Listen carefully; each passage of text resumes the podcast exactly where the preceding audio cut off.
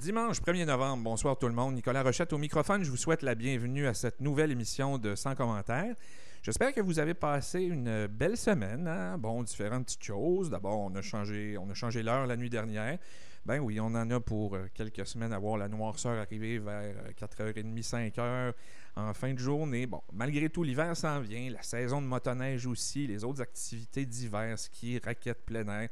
On sait que ces passe-temps sont très populaires dans la région. J'espère que la première neige, bref, cette semaine, vous a mis un sourire et non pas une baboune, parce que moi j'aime bien l'hiver. Alors je vous en souhaite, je vous en souhaite tout autant. Euh, parlant d'événements dans les derniers jours, tout juste hier, c'était l'Halloween. D'ailleurs, je me demande, avez-vous passé l'Halloween avec vos enfants? Avez-vous accueilli euh, les gens chez vous? Moi, je vous avoue, bon, dans mon entourage, c'était plutôt partagé, mais ça a été un Halloween plus familial. On est allé en voiture chez nos proches chercher les petits sacs préparés pour, pour mon fils Édouard, du haut de ses 4 ans. Bon, euh, ses grands-mères, par exemple, avaient préparé, euh, avaient préparé des petits sacs, mais c'était pas évident. On s'est posé la question, ma conjointe et moi. On souhaite faire le maximum pour, pour être un facteur de propagation du virus, mais on voulait pas le priver et pas priver nos enfants de ces, euh, de ces petits plaisirs. D'ailleurs, je serais curieux de savoir comment ça s'est passé pour vous si vous avez décidé de passer l'Halloween avec vos tout-petits. Rendez-vous sur la page Facebook de l'émission où je vous y pose la question. Cette semaine, je vous propose de prendre des nouvelles comme euh, contenu d'émission d'une personnalité connue au Québec. On va passer la prochaine heure en compagnie de la docteure Christiane Laberge, médecin de famille dans la région de Montréal, que vous connaissez euh, probablement pour ses interventions dans les médias québécois. Christiane a une carrière fantastique, un propos juste et pertinent. Une fois de plus, vous allez voir, elle sait parler directement aux gens, à vous les auditeurs. Alors c'est parti, on ouvre cette, euh, belle heure de radio avec Gilles Valiquette. Mon son, ma région, c'est Choc 88.7. Cette semaine, à 100 commentaires, je reçois la docteure Christiane Laberge, que vous connaissez pour ses interventions euh, médiatiques, mais peut-être un peu moins pour sa pratique médicale. Et à l'aube de la retraite qui débute pour elle depuis peu, je souhaitais prendre la prochaine heure pour euh, discuter avec elle et vous la présenter. Elle est une femme formidable que j'ai le privilège de, de connaître depuis plusieurs années. Alors, c'est pourquoi je me permettrai ce soir de l'appeler Christiane. Alors, n'en soyez pas surpris. Alors, Christiane, bonsoir. Bonsoir pour nos plus de 30 ans euh, de connaissances respectives. Exactement, et c'est tout un honneur que tu me fais d'accepter l'invitation ce soir à mon émission. Je t'en remercie, euh, je t'en remercie bien sincèrement. Je t'en prie. Et, Christiane, dans ce, dans ce premier bloc, j'aimerais tout d'abord qu'on débute pour, euh, par discuter de la COVID. Hein. C'est dans nos vies, c'est un incontournable depuis euh, mars dernier. Euh, au moment d'enregistrer l'émission, d'ailleurs, bon, aujourd'hui, la vice-première ministre avait un, message plutôt, plutôt grave pour la, la, région de Québec. Nombre de cas au Québec est à 1000 en moyenne par jour, le même plateau qu'au printemps dernier. Il y a moins de morts, c'est sûr mais on constate euh, qu'on a atteint le sommet du printemps dernier et parfois même un peu plus. Euh, il y a toutes sortes d'analyses qu'on peut faire avec euh, les données, toutes sortes d'indicateurs qui sont devant nous. Mais c'est quoi la statistique, la donnée qu'on a à, regarder, Christiane, pour voir, bon, est-ce que la situation s'améliore, se dégrade? Est-ce que c'est le nombre de cas, les hospitalisations, les décès? Comment on doit regarder ça? En fait, le nombre de cas en valeur absolue est un indice principal parce que même si tu fais la maladie asymptomatique, peu symptomatique, très symptomatique, le nombre de cas dont on ne connaît pas l'évolution dans les années, ça se peut qu'il y ait des gens qui ont des petits symptômes de rien et que lors d'une prochaine contamination, parce qu'on ne l'élimine pas, ce soit des cas qui soient pires, donc hospitalisés, parce que tu peux avoir une potentialisation de ton premier effet. Tu peux avoir des déficits neurologiques peut-être à long terme chez ceux qui perdent le goût et l'odorat. Euh, les hospitalisations, combien de temps nos ressources en, en réadaptation seront prises par les cas post-op plutôt que par les gens qui relèvent d'un AVC. Euh, les décès, oui, c'est un critère, mais ce n'est pas le seul critère. Tous les autres critères seront à surveiller dans le temps, mais malheureusement, on n'a pas encore aujourd'hui les données de ce qui est à surveiller. Donc, c'est vraiment à partir du nombre de cas où la situation, parce que les cas se transforment en hospitalisation, en décès. Alors, c'est là où on nous dit de faire tant d'efforts pour, euh, pour casser cette deuxième vague. D'ailleurs, pour aider euh, la population, le gouvernement a mis au point différents outils euh, pour aider à s'y retrouver, en apprendre davantage bon, sur les symptômes, sur le besoin ou non d'aller se faire tester. Mais on manque d'exemples concrets. Est-ce que tu pourrais nous en identifier deux ou trois exemples d'une situation, bon, on aurait peut-être un, deux symptômes, trois symptômes, ou clairement on devrait aller se faire tester? En fait, c'est en fonction des gens que tu rencontres. Euh, tu vas aider une amie à déménager. Euh, il y a une autre amie qui vient, qui se joint aux deux qui sont déjà là, les déménageurs. Il y a du brouhaha. On emballe des choses à la dernière minute. On met ça dans le camion. On est à proximité parce qu'évidemment, on va lever un objet, une caisse, etc. pendant un certain temps. On peut être plus de 15 minutes en contact. La personne ne le sait pas. Euh, la personne, ma, ma collaboratrice ne le sait pas, mais euh, le soir, quand elle est rentrée chez elle, elle a commencé à avoir un mal de gorge, et puis le lendemain, le mal de gorge s'intensifie.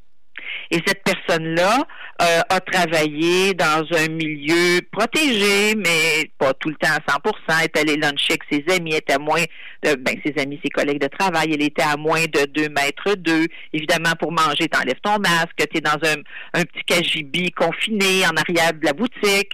Euh, donc, tous ces éléments-là font qu'elle l'a contracté, qu'elle est relativement asymptomatique et qu'elle me l'a donné simplement en étant plus de 15 minutes à moins de 1 mètre parce qu'on trimballait des caisses.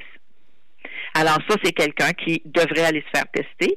Et théoriquement, si elle est positive, bien sûr que même si je n'ai aucun symptôme, je vais quand même aller me faire tester parce que je vis quand même avec quelqu'un qui a plus de 70 ans. Alors, les risques sont bel et bien là, avec l'exemple que tu donnais à la, la promiscuité des gens, avec des, petites actions qu'on peut faire euh, au quotidien, euh, tout à fait normal hein, dans, notre routine de tous les jours, du moment qu'on croise, euh, qu'on croise quelqu'un dans un, endroit plus restreint.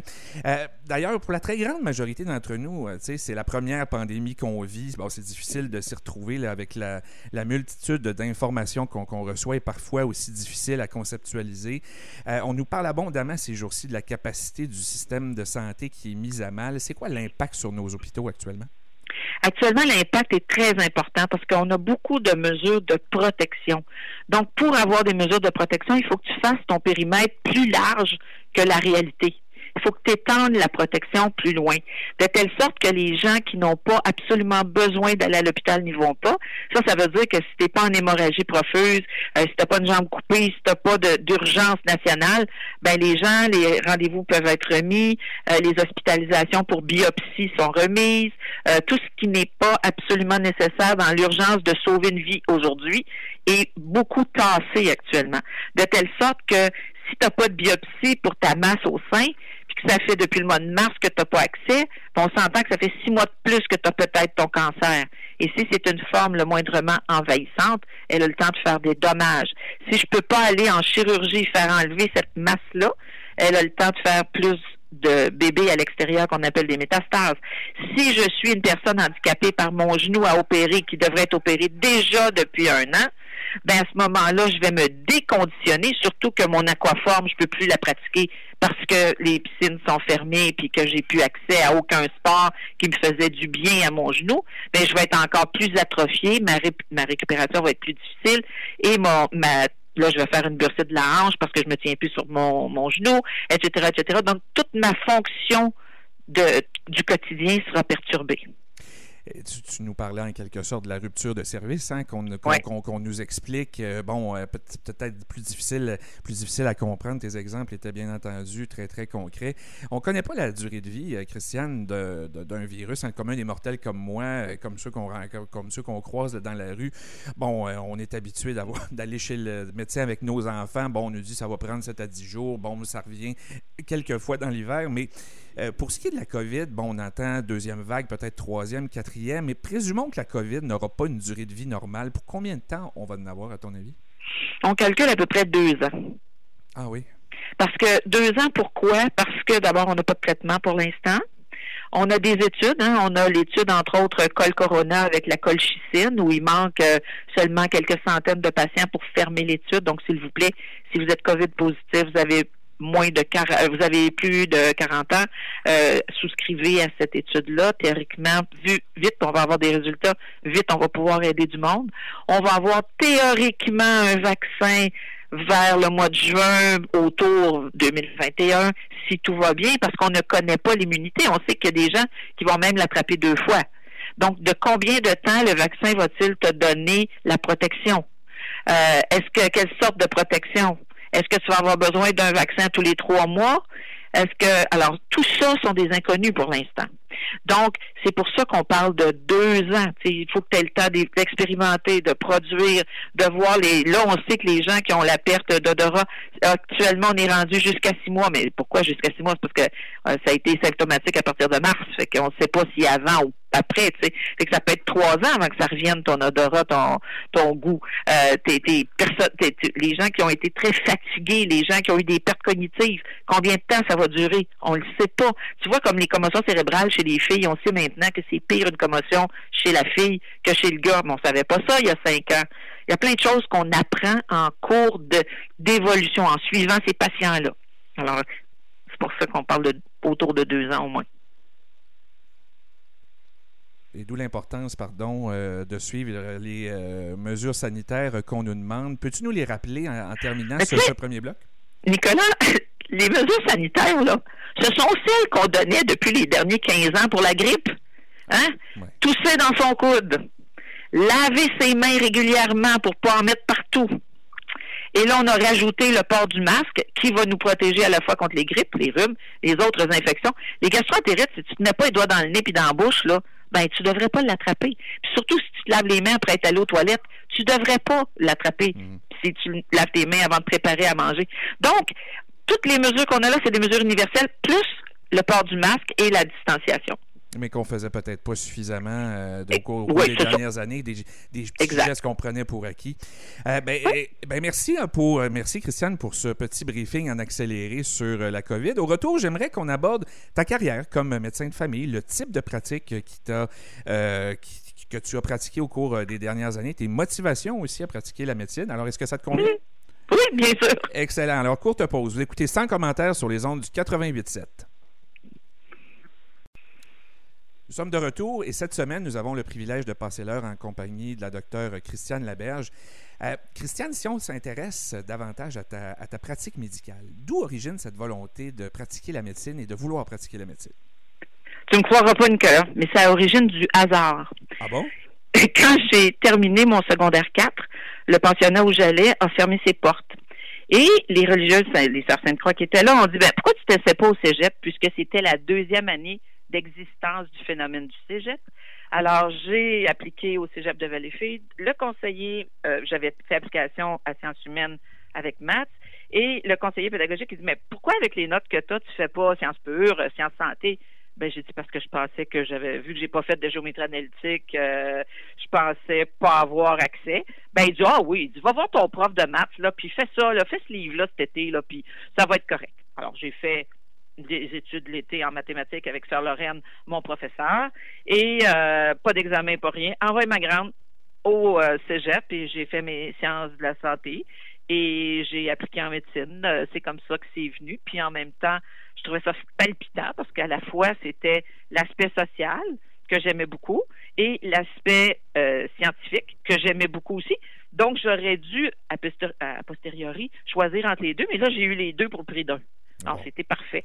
Et celui qui a fait mon entrevue, je ne savais pas non plus, euh, c'était euh, Jean Frappier, le frère d'Armand Frappier. Mais Armand Frappier est un grand ami du professeur de bio qu'on avait, le père du Mouchel. Alors, il n'y a pas eu de, il n'y a pas eu de favoritisme, mais c'était quand même des gens qui roulaient autour de la même période. Donc, c'était des gens qui nous préparaient assez bien à aller en médecine. Ah, ben, disons, honnêtement, tu m'apprends quelque chose ce soir parce que je ne savais pas que c'était le hasard qui avait guidé ta carrière. Au début, à tout le moins comme ça, mais disons, pour nous tous euh, et surtout pour tes patients, le hasard fait bien les choses, comme on dit, parce qu'ils ont été chanceux de, de t'avoir. Euh, j'essaie de suivre chacune des entrevues, de tes entrevues depuis euh, plusieurs années, puis j'ai toujours senti ta volonté de placer l'humain au cœur de ta pratique et l'importance de prendre tout son contexte que je dirais sociétal en, considération, mais on n'a pas l'impression que le système de santé est fait pour des gens qui ont le type de pratique que tu avais. Est-ce que le système s'accommode bien ou plus ou moins bien de ce type de médecine? Ben, en fait, non, il s'accommode pas bien. Je, te dirais que la, la, la vocation médicale, quand j'ai commencé à pratiquer, c'est mon médecin de famille avec qui j'ai partagé le, bureau et c'est celui qui m'a mis au monde et qui était une personne très particulière pour moi parce que c'était un vrai médecin de famille. Ma mère étant orpheline de père et de mère, il a fait office de grand-parent, si tu veux, jusqu'à un certain point. Et euh, quand j'ai commencé, il m'a dit, toi, il y a deux choses qu'il faut que tu te rappelles on pratique alternativement dans l'occupation du bureau, mais euh, tu es une femme et il ne faut jamais que tu mettes sous le tapis ton intuition, c'est ton instrument. Tes connaissances à jour, c'est ton deuxième instrument. Et avec ça, tu devrais réussir. Alors, c'était assez rare quand même en 77 que quelqu'un dise ça. Et lui avait toujours pratiqué un art qui était la médecine parce qu'il savait qu'il y avait un côté où il fallait de l'imagination, où il fallait du jugement, oui, s'appuyer sur des connaissances et des données probantes, mais le patient que tu as en face de toi, c'est lui qui est une entité et il faut que tu fasses une association avec cette entité-là, que tu aies cherché ses, connaissances parce que ce n'est pas un moteur de Toyota. Or, je te dirais que notre syndicat a toujours travaillé pour l'aspect rémunérateur, euh, a toujours encouragé ce qu'on appelle les touch and go, que la valorisation du geste médical, et là, je, suis libérée un peu de par ma retraite, mhm. mais euh, le geste médical, par exemple, la madame qui mangeait un coup de poing dans le front, qui avait trois points de suture à faire, ça donnait à l'époque, pour te donner un, une relative, euh, un relatif prix, ça donnait 65 dollars faire trois points dans le visage. Alors que de parler avec la madame pendant une demi-heure pour essayer de la sortir de sa violence conjugale et de discuter avec elle de tout l'aspect extérieur, plus l'aspect médical, bien sûr, des plaies plus profondes, ben ça te donnait 30 dollars bruts de la demi-heure. Alors, c'est juste pour te donner un peu. Euh, et il fallait que pour pratiquer le genre de, de pratique que je te dirais les femmes avaient plus volontiers, c'est-à-dire les pratiques euh, maternelles où les mamans posent beaucoup de questions, les pratiques gynécologiques où on a affaire à un processus d'intimité que tu ne peux pas faire à la sauvette, euh, la, la, psychiatrie, les femmes sont euh, plus volontiers celles qui vont aller du côté de l'aspect psychosocial de la patiente, traiter les dépressions, les troubles de personnalité, etc. si tu regardes, il y a plus de femmes que d'hommes qui traitent ces aspects-là. À ce moment-là, c'est des choses qui consomment du temps. Et il faut que tu sois un peu tête de cochon dans plusieurs organismes cliniques pour faire du temps parce que c'est payé au pied carré, c'est payé à l'occupation, c'est payé au nombre de patients que tu vois. Alors, tout ça fait que c'est une médecine qui, économiquement, n'est plus axée vers le patient, mais vers des solutions à un problème. Et j'ai même entendu des cliniques aujourd'hui où tu dois raconter un problème seulement. Donc, que tu deux ah, rouges sur un mal de dos qui a l'air pathologique, un mal de tête qui te réveille la nuit, ben madame, choisissez, c'est un problème seulement. Alors, cet aspect-là, je t'avoue que plus ça augmente, plus ça m'écœure, mhm. plus ça me frustre, plus ça fait monter ma pression. Je comprends, je comprends. Puis, ma, prochaine question était si tu quittes la pratique avec, avec des regrets ou en ayant eu l'impression de manquer de temps pour soit atteindre tes objectifs ou, changer les choses, ben on, le sent, on le sent un peu quand, quand tu l'expliques. Hein. Peut-être euh, que davantage de personnes, euh, tu aurais peut-être voulu euh, convaincre davantage de personnes des bienfaits de ton type de pratique. Bien, on sait, Nicolas, que quand tu passes 20 minutes à faire le tour des problèmes que le patient va te présenter, tu sauves six visites au système. Et ça, ça n'a jamais été pris en compte. On ah. nous a lancé cette statistique, mais ça, maintenant, ce n'est pas valorisé. On préfère les six visites. Donc, 20, minutes, donc 20 minutes pour sauver six visites? Oui. Ben, on préfère avoir les six visites. Parce que c'est plus payant payant, puis on a l'impression qu'on règle plus de problèmes. C'est sûr que tu as plus de problèmes quand tu les prends un par un. Mais si tu avais fait le tour en une visite, et l'autre chose, c'est qu'en une visite de 20 minutes, tu as toujours plus de chances de remettre au patient des liens que lui-même va apprendre à faire avec le temps. Mhm. Si, par exemple, tu as commencé à avoir mal à la tête il y a deux mois et qu'on regarde ensemble, as-tu d'autres choses? Ah oui, j'ai un petit peu plus souvent mal à l'estomac, puis j'ai un petit peu plus ça, puis ça, puis ça, puis ça, puis tu fais le tour de tes systèmes, puis en même temps, tu, comment le sommeil va? Ah ben là, ça va pas tellement, tu sais, j'ai eu de la misère, puis tout ça. Puis le travail, comment ça va? Ben là, j'ai eu une promotion. Ah oui, ça fait combien de temps? Deux mois. Ah ben, garde donc, c'est drôle. Puis là, la personne fait, eh, j'avais pas réalisé ça. De telle sorte que là, en réalisant, ben là, on essaie d'aller en amont pour essayer de voir ce qui se passe là, puis voir si on peut apporter des accommodements qui ne sont pas toujours médicamenteux. Mhm. Alors qu'aujourd'hui, je t'avoue que après dix minutes, tu aurais eu de l'attivant par la tête, mhm. puis euh, bye bye Charlie.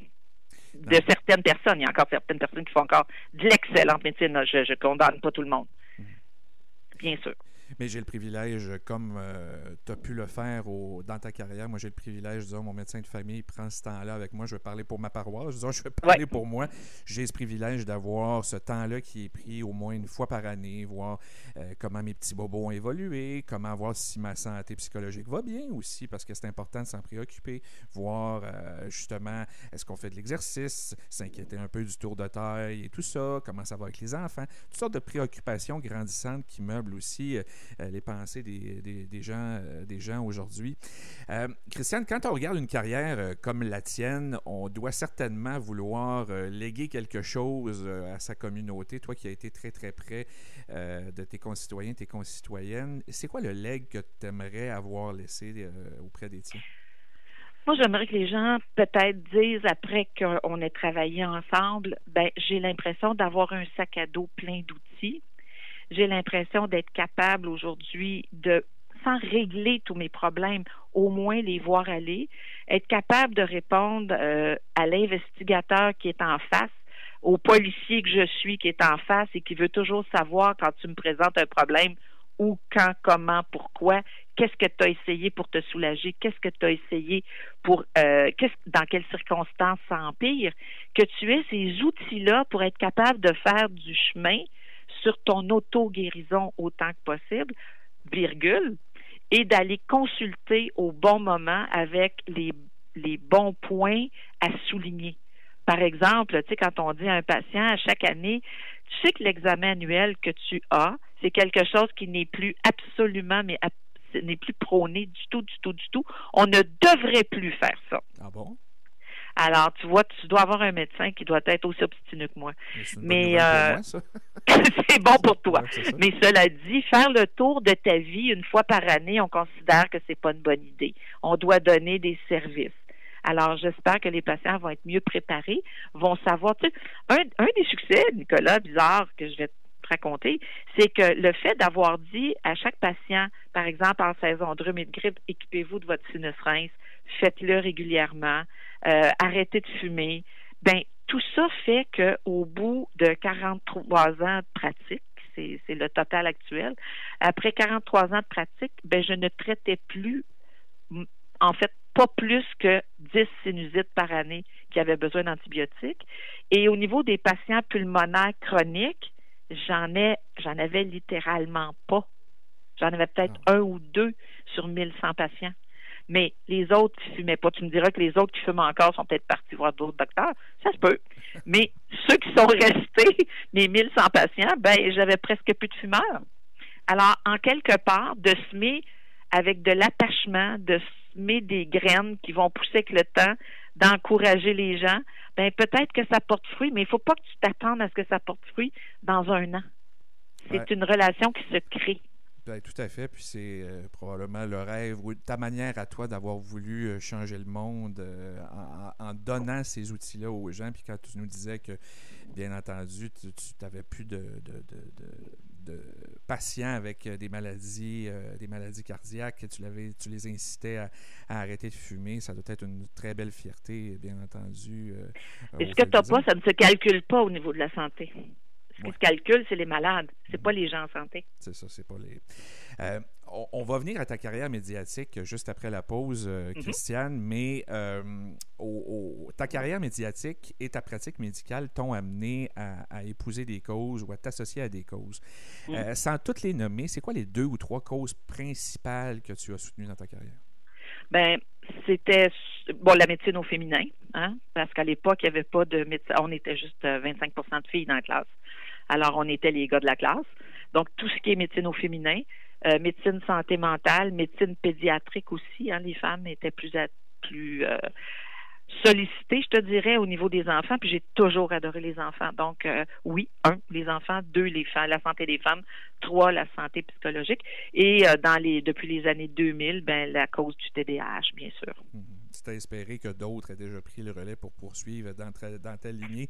Euh, Christiane, le temps passe trop vite. On fait déjà une deuxième pause et puis au retour, on va aborder, comme je l'ai dit il y a un instant, ta carrière dans les médias, car la majorité des Québécoises et des Québécois t'ont connu de cette façon. Alors restez avec nous, on fait une pause. Mon son, ma région, c'est Choc 88.7. Nous sommes de retour à 100 commentaires et cette semaine, on passe euh, l'heure avec Christiane Laberge. Christiane, déjà rendue à notre euh, dernier bloc qui va s'intéresser à ta carrière, à ta carrière médiatique. Et à mon souvenir, ta présence dans les médias a débuté au TVA 17h il y a 15-20 ans, compagnie de, Pierre Bruno. Est-ce bien cela? Bien, c'est avant ça, en fait. C'était à droite parole une fois avec la DPJ. Euh, où j'étais évidemment pas contente parce qu'on rompait notre relation avec la famille et en même temps, on n'était même pas considérés comme étant des, entre guillemets, témoins valables. Euh, on était, nos causes étaient autant rejetées que tout le monde. Et euh, ça nous coûtait notre relation thérapeutique avec la famille, malheureusement. Et après ça, on les perdait dans brume. Puis, j'étais allée à Maisonneuve à l'écoute. Et puis ensuite, j'avais été recrutée par le Canal Vox puis avant ça, Radio-Canada euh, avec Claude Saucier et Louise Turcot. Et puis, il y avait une émission euh, quotidienne de service. Et euh, j'étais là toutes les deux semaines pendant presque un an. Et ensuite, j'ai été aussi dans une autre émission hebdomadaire avec Louise Deschâtelet. J'étais à l'émission Claudine. Et puis, j'ai été aux nouvelles à TVA dans le temps où Claude Charon était là. Ben, c'est à ça que je faisais référence, disons, parce que mon, intérêt pour l'actualité, je dis pas que mon intérêt pour l'actualité a commencé à ce moment-là, mais disons, euh, dans mon souvenir lointain, quand j'étais jeune garçon, euh, j'ai pas ce souvenir-là de tes présences dans les médias, alors c'est pour ça que je me raccrochais à mm-hmm. ça, mais... Euh, mais c'est là où ça s'est accéléré un petit peu. Ça s'est accéléré dans le sens où là, c'était plus volontiers, pas tous les jours, mais souvent avec Claude. Puis c'est Claude qui m'avait dit, euh, regarde, quand tu es à la télé, euh, tu t'adresses à monsieur, madame. Et d'ailleurs, si tu te souviens bien, c'est ce qu'il disait toujours en entrée de d'entrevue, monsieur, madame. Et lui, il les imaginait vraiment. Et c'est ce que j'ai gardé tout le temps. Les gens, des fois, qui, il y avait des gens qui étaient un petit peu anxieux lors d'entrevue, puis tout, je leur disais, regarde, monsieur, madame c'est tout. monsieur, votre petit pyjama bleu vous va très, très bien. Madame, votre petite jaquette rose vous va très bien. tu t'imagines que tu parles qu'à une personne, de telle sorte que tu t'adresses à cette personne. Exact. Complètement. Euh, donc, le TVA 17 heures euh, et tout ce que tu nous as euh, défini au, préalable, et puis les collaborations quotidiennes et matinales dans ta carrière. Salut, bonjour avec Paul Arcan. comment on planifie tous les sujets qu'on doit aborder à chaque jour, l'angle des interventions, en ayant autant de contenu à préparer? Est-ce que je dirais, est-ce qu'il y a une ligne éditoriale qui t'est imposée? Non, en général, j'avais pas de ligne éditoriale. En général, c'était des choses. Bon, on avait on avait convenu à TVA qu'ils avaient jusqu'à 7 heures pour que je change de sujet parce que c'était présenté à 8 h 8h40. Fait que euh, il fallait que ça soit quelque chose de de fallait que je me prépare quand même là, tu sais que j'ai le temps de me revirer de bord. Il fallait que ce soit une nouvelle et non pas une non nouvelle. Mhm. Euh, donc, euh, tout ça faisait qu'on cherche. Avec Paul Arcan, c'est un défi un peu plus grand parce que ça voulait dire se réveiller à 4h30, ça voulait dire faire sa revue de presse, choisir le sujet dont on ferait l'objet de la chronique cette journée-là. Euh, c'est sûr que si eux avaient lu quelque chose, eux étaient à 3h30, donc il y avait une heure de bon sur moi. S'ils avaient lu quelque chose ailleurs, à ce moment-là, ils suggéraient le sujet, puis je le fouillais, puis je vérifiais l'étude, puis on le présentait ensuite, là, dans l'avant-midi. Et euh, ça, ça, a été un défi parce que c'était vraiment de se lever, de faire la revue de presse, de se mettre les yeux vis-à-vis des trous. Puis après ça, à 9 heures, c'était d'aller faire la journée de médecine. Ben oui, qui, commençait pour toi, qui commençait pour toi. Mais, mais, euh, mais, donc, tu faisais et Salut Bonjour et Paul Arcan en même temps. Euh, comme Tu te téléportais? Tu avais un chauffeur privé qui tenait d'une place à l'autre? Comment ça fonctionnait? Non, le secret, le secret, c'est pas compliqué. ça passait par Claude qui avait son son micro dans sa salle à TVA. Et euh, à ce moment-là, j'allais utiliser son micro parce que lui utilisait son micro dans sa salle où il présentait son émission quotidienne. Donc, je prenais son, son micro, puis j'étais directement branchée avec 98.5 parce que lui aussi avait des des interventions. Donc, c'est pour ça que je restais. Quand tu dis Claude, c'est Claude Poirier, là, c'est ça? Claude Poirier, oui, oui. Excuse, j'ai pas précisé. Claude Poirier, où je prenais son micro, je me servais de son micro, puis lui, il était après moi. OK. Avoir un micro euh, comme tu en avais un, euh, puis comme tu l'as toujours, là, euh, c'est un, un, grand privilège, puis je peux le témoigner. Moi, je réalise un rêve en quelque sorte depuis un mois, puis c'est un, un, grand privilège qu'on m'a donné d'avoir cette tribune à chaque semaine. toi, qu'est-ce que tu en retiens, puis qu'est-ce que ça t'a procuré de pouvoir t'adresser aux gens d'une manière aussi directe au fil des ans? Ben, moi, en fait, Nicolas, c'est que je dis tout haut ce que j'ai toujours dit à mes patients. Et parfois j'avais, c'est ce qui me permettait aussi d'être à jour, dans le sens où quand je voyais qu'il y avait une nouvelle qui paraissait, parce qu'on s'entend que les nouvelles, souvent ça va durer une semaine ou deux, euh, j'avais les nouvelles des patients, mais j'avais aussi leur interprétation qui faisait de la nouvelle. J'avais les questions qu'ils posaient sur la nouvelle. Donc quand j'arrivais en onde pour répondre à quelque chose, je savais que c'était les questions qui intéressaient les gens. Donc, les questions qu'eux me posaient, je les répondais pour les autres en me disant, eux sont signifiants de ce que la population veut savoir et non pas ce qu'on veut toujours leur dire. Alors, c'est ça qui a fait que j'étais plus attachée à la clientèle, si tu veux, et que j'étais intéressée à ce que eux comprennent afin de devenir de meilleurs acteurs de leur santé. Mm-hmm. Et ça a toujours été ça, mon, en arrière de ma tête, c'est comment je peux remplir leur sac à dos pour qu'après ça, ils partent, ils partagent avec les autres au bureau le matin, je me disais, ça, j'aimerais ça que ça passe autour de la machine à café. Ce sujet-là soit discuté autour de la machine à café. hey, aujourd'hui, as-tu entendu parler d'eux? Ça, c'était mon but. Et tu dis que tu t'es attaché à la clientèle de cette façon-là au fil des ans. Moi, je peux te dire que ta clientèle et tes auditeurs, tes nombreux auditeurs de partout au Québec se sont attachés à toi euh, euh, au fil de, toutes de toutes ces années. Et puis, d'ailleurs, dernièrement, disons, la, collaboration avec euh, Marina Orsini, bien, en fait, son émission, bien entendu, s'est complétée. J'aimerais que tu nous parles un peu de l'expérience qui était différente parce que c'était pré-enregistré, donc c'était plus en direct pour toi. C'est quoi la différence? Est-ce que tu tu pouvais davantage, je ne veux pas dire davantage te tromper, mais comment avec aussi le public euh, en studio, c'était quoi l'interaction? Ben, je te dirais que c'est un peu la même chose que quand tu fais du direct, parce que quand tu fais du direct, tu as les techniciens, tu as les gens sur le plateau, tu as les invités qui attendent, euh, tu as quand même du brouhaha au travers. Puis euh, souvent, tu réponds aux questions comme médecin, tu réponds aux questions avant puis après, tu sais, des gens qui sont avec qui tu travailles. Euh, tu n'as pas de relation thérapeutique avec eux, mais tu peux compléter ta nouvelle.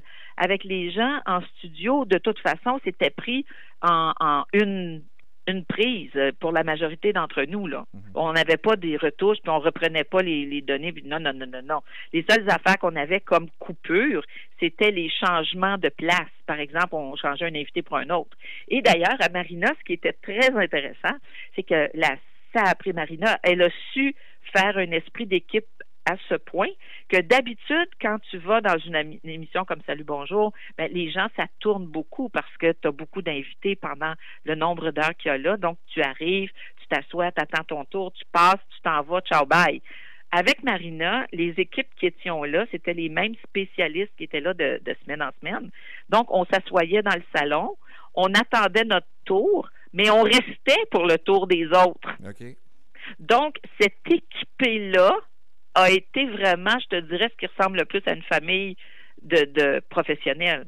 Ben, quand, on la regarde, hein, Marina Ossini, on sent justement l'esprit très maternel. Hein? Elle, a, mm. une énergie, un sourire euh, qui transcende l'écran. Puis comme tu dis, on a l'impression effectivement la chaleur humaine qu'elle dégage euh, est, sans, équivoque. Euh, Christiane, il me reste deux, deux questions d'ordre uh-huh. plus, plus, personnel à te poser. comme je l'ai expliqué tout à l'heure, bon, tu es une nouvelle retraitée, il y a une nouvelle vie qui a récemment débuté pour toi. C'est quoi tes projets pour les prochains mois? Euh, ben pour l'instant, j'ai, tu sais que j'ai une petite fille qui est maintenant âgée de 10 mois, qui est l'amour de ma vie. Euh, et effectivement, c'est du temps qu'on prend avec euh, Poupounette. Euh, elle s'appelle Louise. à lire, à chanter, des affaires que ça fait bien longtemps que j'ai pas fait. On danse, on fait toutes sortes d'affaires comme ça. Et j'ai le privilège de la voir quand même très souvent. Mhm. Et le reste, je m'abonne à la lecture. Je m'adonne à la lecture euh, que j'ai pas eu le temps de faire beaucoup non plus. Donc, euh, je peux te dire que je me paye la traite? Ben, je comprends. Et euh, on a été cet été plus souvent en vacances, on a été à l'extérieur, toujours en milieu protégé, mais quand même, on a été plus longtemps absent ou partout, un peu partout, quand on pouvait le faire. Euh, mais euh, d'aller découvrir des choses, d'aller voir de ce pays, euh, de beaux paysages, ça a été bien intéressant. Puis là, évidemment, on est reconfiné. On se, oui, on a des séries aussi dont on profite. Puis en plus, ben, il y a des petits contrats de communication à droite à gauche, des conférences à donner, à recevoir, la formation continue parce que je suis encore médecin considéré temps plein. Là, je suis pas retraité au niveau du collège. Alors, euh, il y a des formations qu'on doit suivre, des lectures qu'on doit faire de ce côté-là aussi. Et puis, euh, donc, c'est une retraite bien active. C'est une retraite, euh, je dirais, la pédale est douce, mais elle est encore un petit peu appuyée sur l'accélérateur. J'en connais un comme ça qui est à la retraite depuis quelques années, puis qui met la pédale sur l'accélérateur, bien entendu, quand il s'ennuie un peu trop. Donc, c'est ça, mais sans s'ennuyer. Je pense que je ne suis pas une fille qui s'ennuie facilement mais euh, disons qu'on garde quand même nos données euh, avec un petit vent de fraîcheur. Et est-ce qu'on peut espérer que tu prennes la plume peut-être pour nous euh, témoigner ta carrière, peut-être une autobiographie? Si je faisais, si je prenais la plume, ce serait plus volontiers pour qu'il y ait plus d'autonomie au niveau des, des gens, pour que les gens soient plus les participants actifs de leur santé, parce qu'actuellement, on sent beaucoup de passivité. Et euh, euh, je, disais souvent à mes patients, téléphonez-moi pour euh, savoir si j'ai reçu vos résultats, parce que vous, vous avez un dossier à vous occuper. Moi, il faut que je me souvienne que le vôtre n'est pas arrivé, mhm. que c'est peut-être perdu dans le cyberespace. Et je t'avoue, Nicolas, que je rends hommage à mes secrétaires qui étaient en général des femmes d'attachement, des femmes avec des, des mémoires des situations qui m'ont sauvé des patients avec le ton que le patient avait au téléphone, disait non, non, non, ça marche pas, euh, fais venir l'ambulance, non, cette madame-là, elle a toujours peur de déranger, est-ce qu'on lui retéléphone? Que oui, on lui retéléphone tomber sur l'ambulancier qui dit Oh, je pense que c'est une crise d'hyperventilation. Tu dis Non, non, non, non, non, cette madame-là, elle n'a pas ce profil-là du tout. Vous allez l'amener à la salle d'urgence. Et de fait, la patiente est restée, est restée deux semaines à l'hôpital. Mais cela dit, j'ai travaillé avec des femmes extraordinaires qui connaissaient la clientèle, qui reconnaissaient la clientèle, avec qui on travaillait comme les deux doigts de la main. Et ça, c'est primordial. Malheureusement, notre système, encore une fois, ne nous permet pas d'avoir le choix de femmes de cette qualité-là, parce que je te dirais, ton conjoint, ta conjointe, c'est important, mais passer 8, 9, 10 heures par jour avec ton adjointe, c'est plus qu'un mariage. Donc, il faut que les équipes de travail soient solides, d'une part, et il faut que le patient soit le partenaire privilégié de cette équipe-là. Et dans les derniers mots que tu viens d'évoquer, la reconnaissance de tes collègues de travail, des gens qui ont travaillé avec toi, euh, on sent aussi encore toute la, passion euh, qui t'anime. Alors, ce serait un grand bonheur pour nous que tu prennes la plume, à tout le moins pour justement continuer à nous, à nous parler de ta passion. Mais euh, en tout cas, je le souhaite, je le souhaite humblement parce que je te, je te connais tellement bien que je me dis que ça, ça, ça, permettrait aux gens de comprendre encore plus comment tu peux les aider puis les outiller. Alors, euh, écoute, je voulais te remercier sincèrement d'avoir été, euh, d'avoir été avec nous ce soir. C'est déjà terminé, ça a passé trop vite. c'est vraiment un honneur, Christiane, que tu m'as fait d'accepter l'invitation. Puis je me réserve le privilège de t'inviter à nouveau dans le futur. Ben écoute, ça m'a fait plaisir, Nicolas. Effectivement, le temps passé très vite. Et si jamais il y a un livre, tu l'auras en primeur. Ah, super, super. Ben écoute, Christiane, à très bientôt. À très bientôt. Au revoir. Une pause au retour. La conclusion de l'émission. C'est tout pour cette semaine. Je vous remercie d'avoir été des nôtres. La semaine prochaine, on s'intéresse aux ressources disponibles dans la région pour les gens en détresse qui vivent du désespoir et qui ont besoin d'aide. Hein. On va s'intéresser à trois services accessibles à la population, soit la médiation familiale, les lignes d'aide et d'écoute et les organismes communautaires d'intervention à domicile. Alors, c'est un rendez-vous que je vous propose dimanche prochain, 19h. Entre-temps, n'oubliez pas d'aller liker, commenter et partager la page Facebook de l'émission. Envoyez-moi vos demandes spéciales. Ne manquez pas demain matin dès 6 h Café Choc, votre émission du matin avec Michel Cloutier et Véronique Lévesque. Et ne manquez pas mes premières interventions cette semaine dans l'émission du matin. Euh, deux fois par semaine, j'aurai le plaisir de jaser avec euh, Michel et et de vous présenter des entretiens exclusifs ou des portions de l'émission du dimanche suivant et même des Vox Pop que je vais réaliser. Alors, c'est un nouveau rendez-vous, un mini sans commentaire dans Café Choc à compter de cette semaine. Et nous, comme tel, on se reparle dimanche prochain, 19h, pour une nouvelle émission. On se laisse cette semaine avec une demande spéciale que Christiane euh, Laberge m'a faite. Voici Jean-Pierre Ferland et une chance qu'on ça. Ciao, bonne semaine tout le monde.